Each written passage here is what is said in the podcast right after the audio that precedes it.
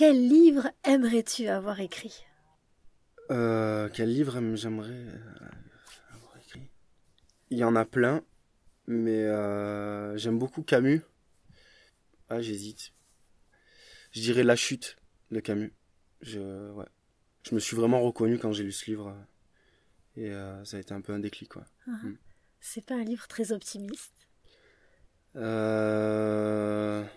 non, mais euh, en fait, bah, je me suis reconnu dans le personnage. Euh, je pense à l'époque ou au moment où je l'ai lu, c'était le bon moment, je crois. Et puis j'aime bien la forme, en fait, même l'idée de la chute, parce que c'est à la fois la chute du bouquin, la chute d'une femme, la chute du personnage, et c'est pas forcément le le message qui me parle, mais presque la forme, en fait.